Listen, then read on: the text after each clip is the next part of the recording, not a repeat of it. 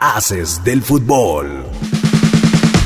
La selección de Japón venció a Estados Unidos en la final del Clásico Mundial de Béisbol y con esto se convierte en el equipo perfecto del campeonato, ya que no perdieron ningún duelo. Los nipones sumaron dos carreras en la segunda baja y solo una en la cuarta baja, mientras que Estados Unidos solo una en la segunda y otra en la octava. Con esto, los nipones lograron el campeonato y regresan a casa con la frente en alto y el trofeo que los coloca como los mejores en el rey de los deportes.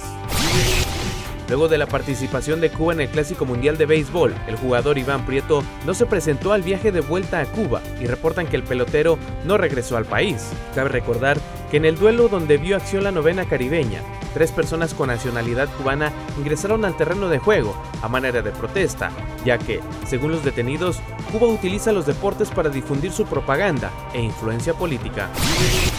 El gobernador de Michoacán, Alfredo Ramírez Bedoya, mencionó en horas pasadas que estaría dispuesto a realizar un trato con Salinas Pliego para que regrese la franquicia de Primera División a Morelia. Esto lo mencionó en conferencia de prensa luego de que se le cuestionara la situación actual de José Luis Higuera y sus trabas para llegar a Primera División con el equipo de Atlético Morelia. Tal fue la respuesta en redes, que el mismo Salinas Pliego comentó que el conjunto mazatleco se mantendrá en Mazatlán y además anunció que se creará una ciudad deportiva para fortalecer el proyecto del actual equipo.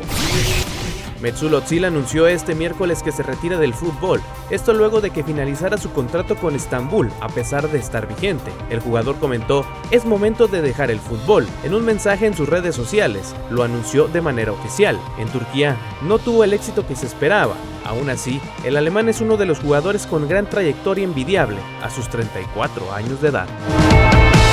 Mantente informado en nuestro sitio web www.afdeportes.com, la capital de los deportes. Haces del fútbol.